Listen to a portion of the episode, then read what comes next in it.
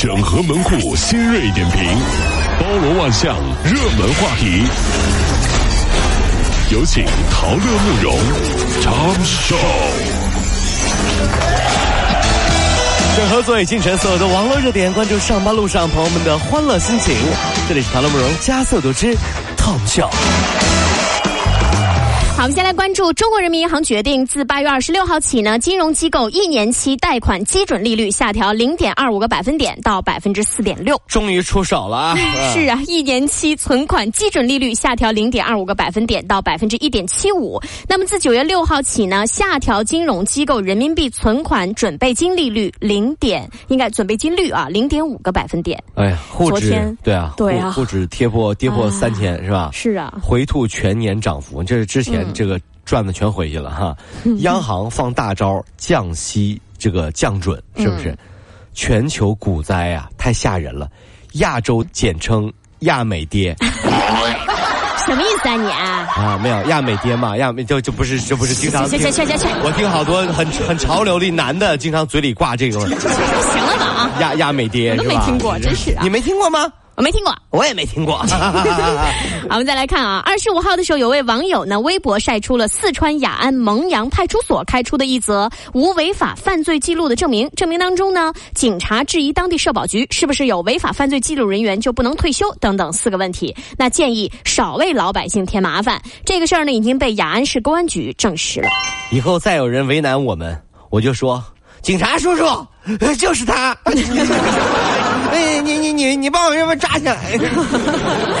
是啊，好，我们再来看四川的事儿啊。四川攀枝花有一个五岁的女孩跟母亲回家的时候，独自跑到公路上面，然后被一辆公交车呀撞倒碾压身亡了。哎呦当时妈妈是痛哭欲痛哭的。昏过去了，然后有目击者就表示说，当时他妈妈在看手机啊，没有注意到自己的小孩啊。那警方正在进一步调查，所以我们再次提醒家长，出门的时候，尤其旁边有小朋友的时候，你放下手机，看好你的孩子啊。听完挺难受的哈。嗯，未来我们的生活会变成什么样呢？是更智能还是更冷漠？每个人都在低头玩手机，不抬头看世界。是世界发生了什么，我们都不知道。嗯，唯一知道的改变就是微博和朋友圈。等有一天你抬头的时候，才发现，天哪，哈 我孩子已经大学毕业了。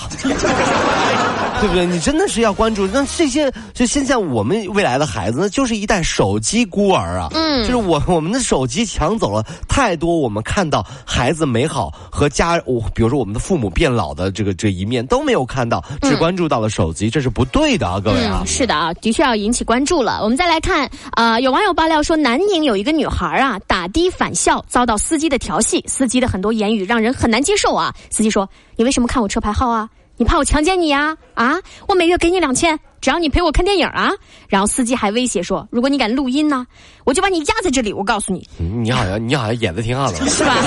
特别像啊。是啊然后出租公司就说了，说说这个事儿啊，已已已已经去查了，说这个驾驶员骚扰女乘客的事实是成立的，然后这个驾驶员已经被解除了合同关系。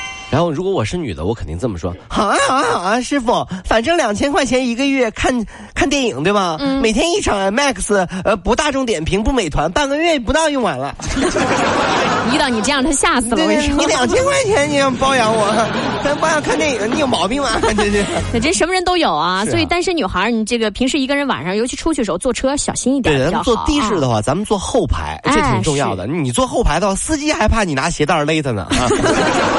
啊，日前全球最大的婚外情网站遭到黑客的入侵，泄露了大量会员的注册资料。那么，一家西班牙科技公司利用泄露数据，绘制出了包含全球五万个不忠城市的世界地图啊！中国居然也有使用者。网友点评说：“这才是真正的红杏出墙啊！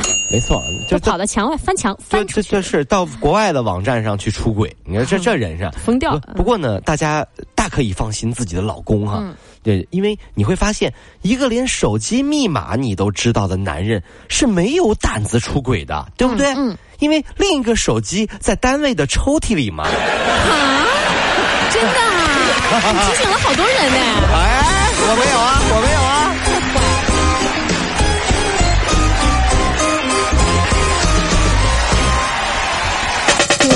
如果希望提高自己每天生活的欢乐指数，就加入我们吧。您可以微信搜索公众号 “B B Dog 五零二”，说出您生活当中的烦恼，一起欢乐吐槽。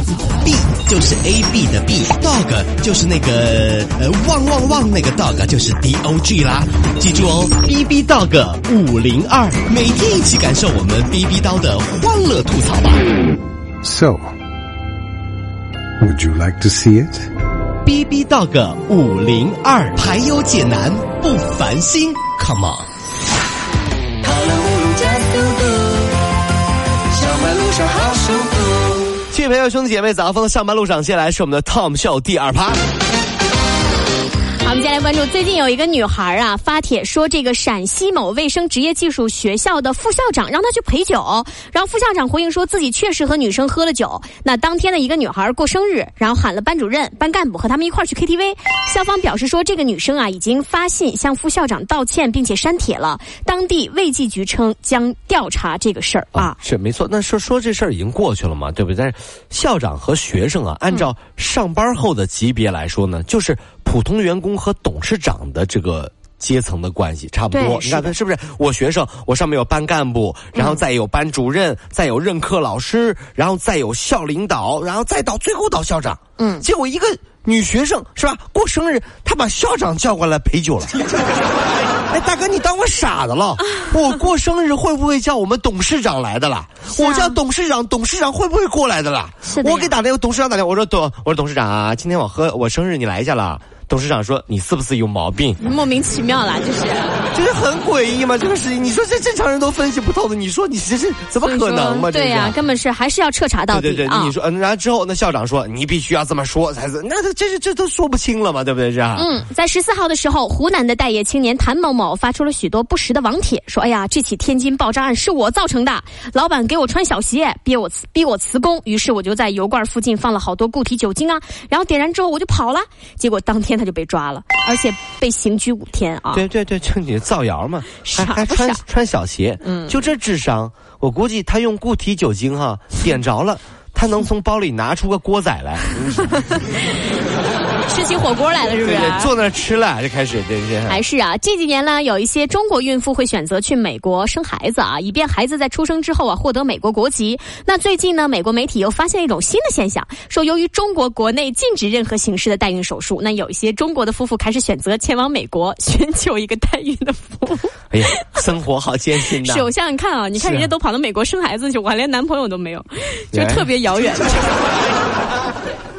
是吧哎？生活真太艰辛了，很艰辛啊代购是为了免税，嗯对不对？代孕呢也是为了免税，睡觉的睡，免税嘛，是吧？对呀、就一次成型嘛。对对。